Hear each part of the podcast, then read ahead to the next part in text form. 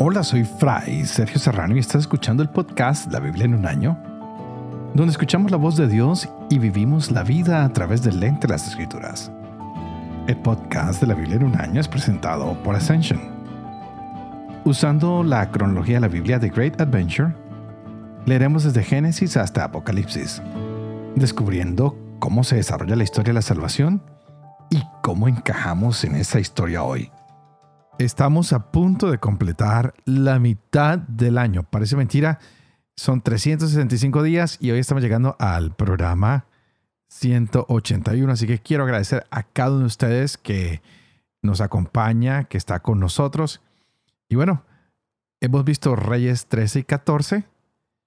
Dios está dándole un pequeño llamado atención al pueblo de Israel a través de los sirios. El pueblo de Israel parece que reacciona en momentos y en momentos no.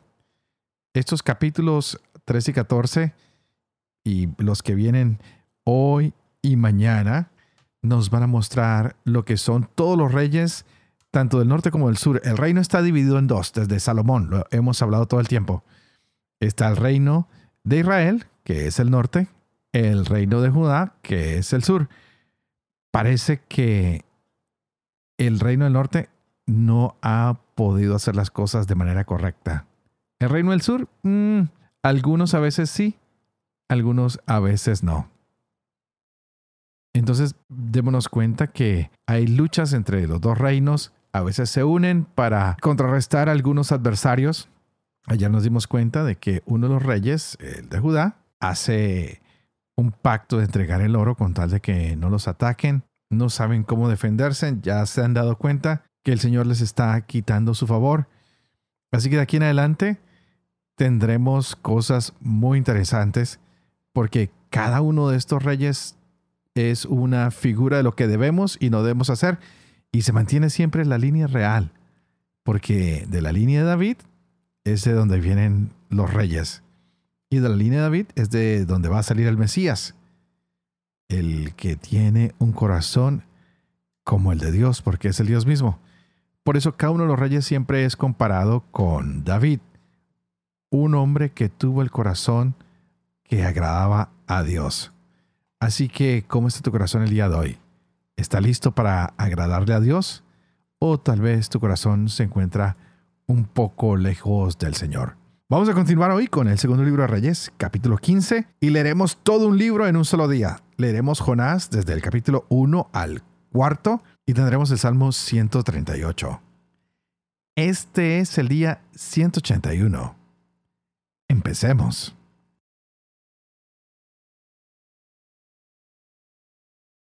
Dos Reyes, capítulo 15. En el año 27 de Jeroboam, rey de Israel, comenzó a reinar Osías, hijo de Amasías, rey de Judá. Tenía 16 años cuando comenzó a reinar y reinó 52 años en Jerusalén. Su madre se llamaba Yecolía de Jerusalén. Hizo lo recto a los ojos de Yahvé, exactamente como había hecho Amasías su padre. Sin embargo, los lugares altos no desaparecieron y el pueblo siguió ofreciendo sacrificios y quemando incienso en los altosanos. Yahvé contagió al rey que se quedó leproso y vivió en una residencia apartada hasta el día de su muerte. Jotán, hijo del rey, estaba al frente del palacio y gobernaba al pueblo del país. El resto de los hechos de Osías, todo cuanto hizo, ¿No está escrito en el libro de los anales de los reyes de Judá? Osías reposó con sus antepasados y lo enterraron con sus padres en la ciudad de David. Jotán, su hijo, reinó en su lugar. En el año 38 de Osías, rey de Judá, comenzó a reinar Zacarías, hijo de Jeroboam, sobre Israel en Samaria. Reinó seis meses hizo lo malo a los ojos de Yahvé como hicieron sus padres. No se retractó de los pecados que Jeroboam, hijo de Nebat, hizo cometer a Israel. Salum, hijo de Jabes, conspiró contra él. Lo atacó en Leán, lo mató y reinó en su lugar. El resto de los hechos de Zacarías no está escrito en el libro de los anales de los reyes de Israel. Esta fue la palabra Yahvé dicha a Jehú. Tus hijos, hasta la cuarta generación, se sentarán en el trono de Israel. Y así fue. Salún, hijo de Yahvéz, comenzó a reinar el año 39 de Osías, rey de Judá. Menahem, hijo de Gadí, subió de Tirsa, entró en Samaria y atacó a Salún, hijo de Yahvéz, en Samaria. Lo mató y reinó en su lugar. El resto de los hechos de Salún y la conspiración que tramó está escrito en el libro de los anales de los reyes de Israel. Por entonces, Menahem, partiendo de Tirsa, atacó Tapuaj, a sus habitantes y su territorio, y por no haberle abierto las puertas, masacró a su población y abrió el vientre a todas las mujeres embarazadas. En el año 39 de Osías, rey de Judá, comenzó a reinar Menahem, hijo de Gadí, en Israel. Reinó diez años en Samaria. Hizo lo malo a los ojos de Yahvé y no se retractó de los pecados que Jeroboam, hijo de Nebat, hizo cometer a Israel. En su tiempo, Pul, rey de Asiria, invadió el país, pero Menahem entregó a Pul mil talentos de plata para que le prestara ayuda y consolidara el poder real en su mano. Menahem consiguió el dinero a través de impuestos sobre Israel. Los ricos todos habían de entregar al rey de Asiria 50 ciclos de plata por cabeza. Entonces el rey de Asiria regresó sin detenerse en el país. El resto de los hechos de Menahem, todo cuanto hizo, ¿no está escrito en el libro de los anales de los reyes de Israel? Menahem reposó con sus antepasados, y Pekahías, su hijo, reinó en su lugar. En el año 50 de Osías, rey de Judá, comenzó a reinar Pekahías, hijo de Menahem, sobre Israel en Samaria. Reinó dos años hizo lo malo a los ojos de Yahvé y no se retractó de los pecados que Jeroboam, hijo de Nebat, hizo cometer a Israel.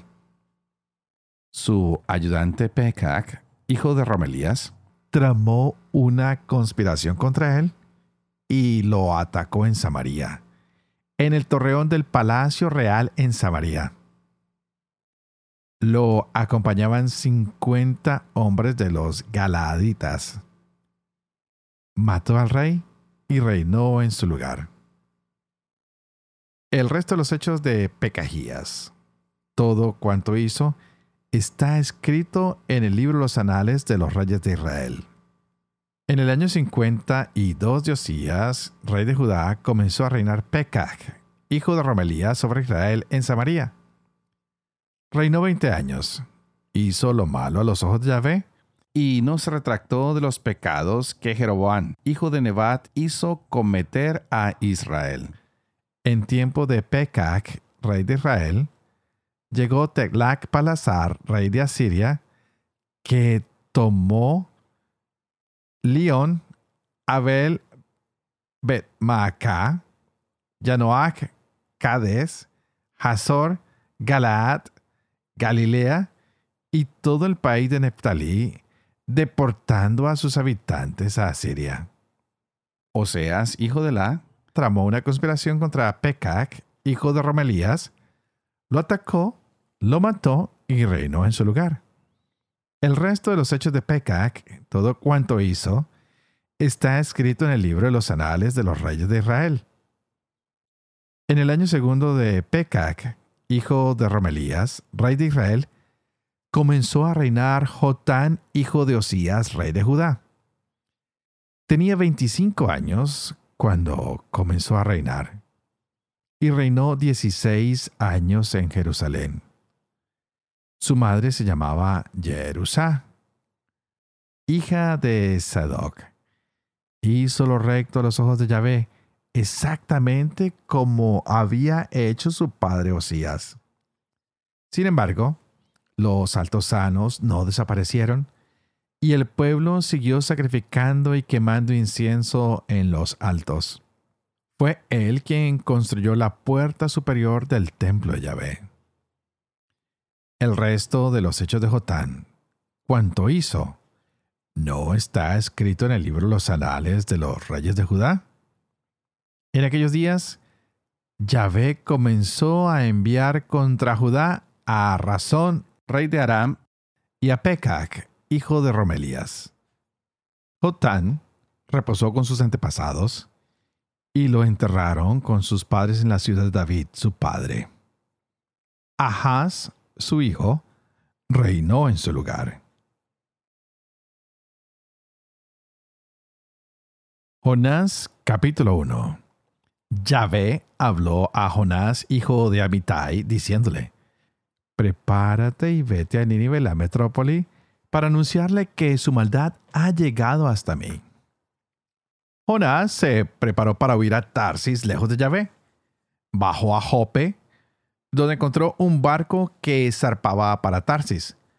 Pagó su pasaje y se embarcó para ir con ellos a Tarsis lejos de Yahvé. Pero Yahvé desencadenó un viento tempestuoso sobre el mar y se desencadenó una borrasca tan violenta que el barco amenazaba naufragar. Los marineros se asustaron y cada cual pedía auxilio a su Dios. Luego arrojaron por la borda la carga del barco para aligerarlo. En cambio, Jonás había bajado a la bodega del barco y dormía profundamente. El capitán se acercó a él y le dijo, ¿Qué haces aquí durmiendo? Levántate e invoca a tu Dios. A ver si tu Dios se apiada de nosotros y no perecemos. Luego propusieron entre todos, vamos a echar suertes para saber quién de nosotros es el culpable de este castigo. Echaron suertes y le tocó a Jonás. Entonces le preguntaron, Dinos por qué nos sucede esto. ¿Cuál es tu oficio? ¿De dónde vienes? ¿Cuál es tu país y de qué pueblo eres? Jonás respondió, Soy hebreo y creo en Yahvé, Dios del cielo, que hizo el mar y la tierra. Aquellos hombres se asustaron mucho y le dijeron, ¿por qué has hecho esto? Pues por lo que les había contado, dedujeron que huía de Yahvé y le preguntaron, ¿qué podemos hacer contigo para que el mar se nos calme? Pues el mar seguía enfureciéndose. Jonás le respondió, arrójenme al mar y el mar se les calmará. Reconozco que soy el culpable de esta gran borrasca que los amenaza. Los hombres remaban para llegar a tierra firme, pero no podían, porque el mar seguía enfureciéndose en torno a ellos. Entonces gritaron a Yahvé diciendo, ¡Ay, Yahvé! Que no perezcamos por culpa de este hombre. No nos manches con sangre inocente pues tú, Yahvé, has actuado según tu voluntad. Luego cogieron a Jonás, lo arrojaron al mar, y el mar calmó su furia. Y aquellos hombres creyeron firmemente en Yahvé. Le ofrecieron sacrificios y le hicieron promesas. Yahvé hizo que un gran pez se tragara a Jonás y Jonás estuvo en el vientre del pez tres días y tres noches. Jonás oró a Yahvé, su Dios, desde el vientre del pez, diciendo, En mi angustia clamé a Yahvé y él me respondió. Desde el seno del abismo grité y tú me escuchaste. Me habías arrojado a lo más hondo en el corazón del mar. La corriente me arrastraba, todo tu oleaje me arrollaba. Yo me dije, me has arrojado de tu presencia. ¿Cuándo volveré a contemplar tu santo templo? Las aguas me asfixiaban el aliento. El abismo me envolvía. Las algas enredaban mi cabeza. Bajé hasta los cimientos de los montes. La tierra se cerró para siempre sobre mí. Pero tú sacaste mi vida a la tumba. Yahvé, Dios mío. Cuando mi aliento desfallecía, me acordé de Yahvé, y mi oración llegó hasta ti, hasta tu santo templo. Los que adoran falsos ídolos traicionan su lealtad. Yo, en cambio, en tono de acción de gracias, te ofreceré sacrificios y cumpliré los votos que te hice. La salvación viene de Yahvé. Entonces Yahvé ordenó al pez que vomitara a Jonás en tierra firme. Por segunda vez, Yahvé habló a Jonás diciéndole, Prepárate y vete a Nínive, la metrópoli, para anunciarle el mensaje que yo te comuniqué. Jonás se preparó y marchó a Nínive de acuerdo con la orden de Yahvé. Nínive era una gran metrópoli con un recorrido de tres días. Jonás comenzó a atravesar la ciudad y caminó un día entero proclamando, En el plazo de cuarenta días, Nínive será destruida. Los ninivitas creyeron en Dios. Organizaron un ayuno y grandes y pequeños se vistieron de saco. El anuncio llegó hasta el rey de Nínive, que se bajó del trono, se quitó su manto, se cubrió de saco y se sentó en la ceniza. Luego mandó proclamar en Nínive este decreto del rey y sus ministros. Que hombres y bestias, ganado mayor y menor, no prueben bocado, ni pasten, ni beban agua. Que hombres y animales se vistan con sacos e invoquen a Dios con insistencia. Y que cada uno se convierta en su mala conducta y sus acciones violentas. A ver si Dios se arrepiente y se compadece se aplaca el ardor de su ira y no perecemos. Cuando Dios vio lo que hacían y cómo se convertían de su mala conducta, se arrepintió del castigo que había anunciado contra ellos y no lo ejecutó. Jonás sintió un gran disgusto, se enfureció y oró así a Yahvé. ¡Ay, Yahvé! Ya lo decía yo cuando estaba todavía en mi tierra, y por eso me apresuré a huir a Tarsis, pues sabía que tú eres un Dios clemente, compasivo, paciente y generoso que se arrepiente del castigo. Así que ya ve, quítame la vida, pues prefiero morirme a estar vivo. Pero Yahvé le dijo, ¿te parece bien enfurecerte así? Jonás salió de la ciudad y se instaló al oriente. Allí se hizo una choza y se sentó a su sombra para ver qué sucedía en la ciudad. Entonces Yahvé hizo crecer una planta de ricino por encima de la cabeza de Jonás para darle sombra y librarlo así de su malestar. Jonás se puso muy contento con aquel ricino. Pero al día siguiente, al rayar el alba, Yahvé envió un gusano que dañó el resino y éste se secó. Al salir el sol, Dios mandó un sofocante viento solano.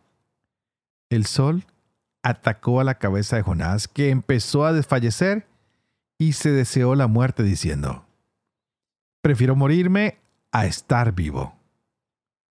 Entonces Dios dijo a Jonás, ¿Te parece bien enfurecerte por el ricino?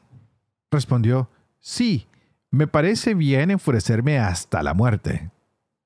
Y Yahvé replicó, Tú te compadeces de un ricino que no te ha costado hacer crecer, que al cabo de una noche apareció y al cabo de otra pereció. Y no voy yo a compadecerme de Nínive, la metrópoli, donde viven más de 120 mil personas que no distinguen el bien del mal y una gran cantidad de animales.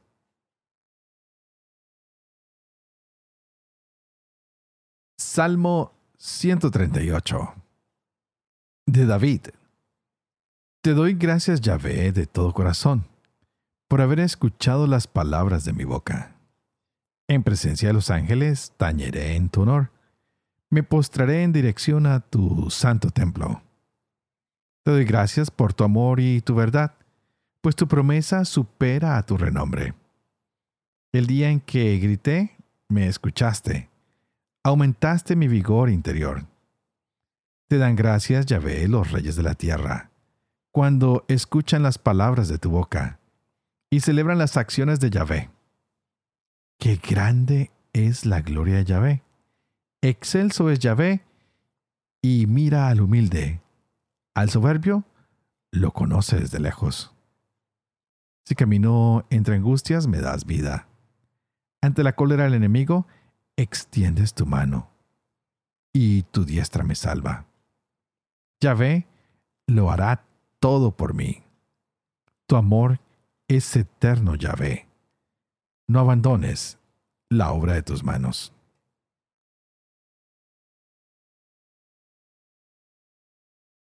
Padre de amor y misericordia, tú que haces elocuente la lengua de los niños, educa también la mía e infunde en mis labios la gracia de tu bendición. Padre, Hijo y Espíritu Santo. Y a ti te invito para que pidas al Espíritu Santo que abra nuestra mente y nuestro corazón para que podamos seguirnos gozando de esta hermosa palabra que Dios nos ha regalado el día de hoy. Y realmente que es una palabra fenomenal para cada uno de nosotros. Justo ayer veíamos el milagro que se dio cuando un hombre entró en contacto con los huesos de Elías. Este hombre, al entrar en contacto con los huesos de Elías, recobra la vida. Es igual como lo que tenemos en nuestra tradición católica al día de hoy, que tenemos la reliquia de los santos y con alguna parte de su cuerpo, con algo ellos tocaron, alguna gente al tocarlas reciben un regalo de Dios, quien muestra que la santidad de estos hombres permite la cercanía de aquellos que están enfermos a Dios y poder recibir la curación, la sanación en sus vidas. También en el capítulo 15 del día de hoy nos damos cuenta de estos dos reinos, lo diferentes que son. Sé que son muchos nombres, son muchos reyes, pero lo interesante es ver cómo desde los reyes que empiezan a pecar, empiezan a pecar las demás instituciones y de esta manera empieza a pecar el pueblo. El mal entra por los que son cabeza del pueblo y los van a hacer caer. Y lo vimos en los reyes del norte, lo hemos visto en algunos del sur, aunque hoy vimos algunos del sur que lo hicieron bien, pero que no terminaban de destruir estos lugares donde el pueblo quemaba incienso a los ídolos. Ojalá que nos diéramos cuenta cómo estas personas han vendido su corazón a los ídolos. Cómo ha habido tanta violencia, tanta sangre. Uno mata al otro por poder, por ansias de tener, de, de tener más poder y ninguno de ellos puede salir adelante porque lo que no empieza bien no termina bien. Así que teníamos también el libro de Jonás hoy. Hermoso. Un Dios que busca quien vaya y lleve un mensaje, quien lleve una palabra para cambiar. Hay muchas discusiones. Este, este libro real, no es real. Lo importante es el mensaje que nos deja que a veces Dios nos llama y nosotros nos negamos. Y aunque nos neguemos, tenemos que permitir a Dios que haga su voluntad, porque de otra manera Dios va a buscar hacer su voluntad. Y fue lo que pasó hoy con Jonás, quien se desvía, quien cree que se puede escapar, pero Yahvé hace que el mar se enfurezca, que lo arrojen del bote, que se lo coma un pez gigante, que termine arrojado en Nínive tres días después, lo cual muchas personas, muchos teólogos, muchos biblistas comparan con los tres días con que Jesús va a entrar a la tumba y va a resucitar. Pero ¿qué es lo más importante que tenemos que descubrir? Que cuando el pueblo oye la voluntad de Dios, que cuando es capaz de arrepentirse, puede descubrir a un Dios que es compasivo, misericordioso, que es grande. Y eso le molesta a Jonás. Él quería ver destrucción, él quería ver la furia de Yahvé, pero hoy descubrió que Yahvé es compasivo, que es misericordioso, que lo único que busca es amarnos, salvarnos. Así que no le tengamos miedo al Señor. Digámosle que estamos muy agradecidos por su Hijo Jesucristo, que nos lo ha enviado para que nos salve, que no estamos muy felices con el Espíritu Santo que lo mandó para santificarnos. Que si hoy nosotros como pueblo vamos por mal camino, que el Espíritu Santo nos guíe, nos ilumine, que nos muestre el camino que debemos seguir, que no nos olvidemos que Él es un Dios creador y que nos ha enviado a su Hijo, nuestro Redentor, quien entregó su vida por nosotros para que ya no haya más violencia, para que ya no haya más sangre. Digámosle al Señor que queremos encontrar ese camino que Él ha planteado para nosotros. Y démosle gracias por su amor, por su verdad, porque sus promesas son más grandes de lo que tú y yo podemos imaginarnos. Porque Dios siempre está alimentando nuestro interior, como lo decía hoy el Salmo 138. Y que tal vez tú como Jonás o yo como Jonás no escapemos de lo que Dios nos ha pedido que hagamos por Él, sino que saquemos el coraje, la fuerza de ayudar a otros a transformarse, a cambiar, a descubrir que Dios los puede salvar e incluso cuando creamos que todo está perdido. Que Jonás sea este ejemplo de que las plantas son importantes, tal vez los animales son importantes, todo es importante, pero ¿qué más que salvar a un hombre, salvar a un pueblo? Que no nos desviemos y veamos en el ser humano siempre el motivo para nosotros proclamar la grandeza de un Dios que es creador, salvador y santificador.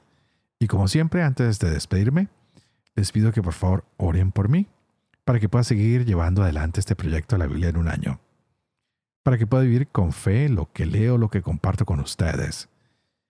Para que pueda enseñar siempre la verdad y sobre todo para que pueda cumplir lo que he enseñado y que la visión de Dios Toporoso, que es Padre, Hijo y Espíritu Santo, descienda sobre ustedes y los acompañen siempre. Que Dios los bendiga.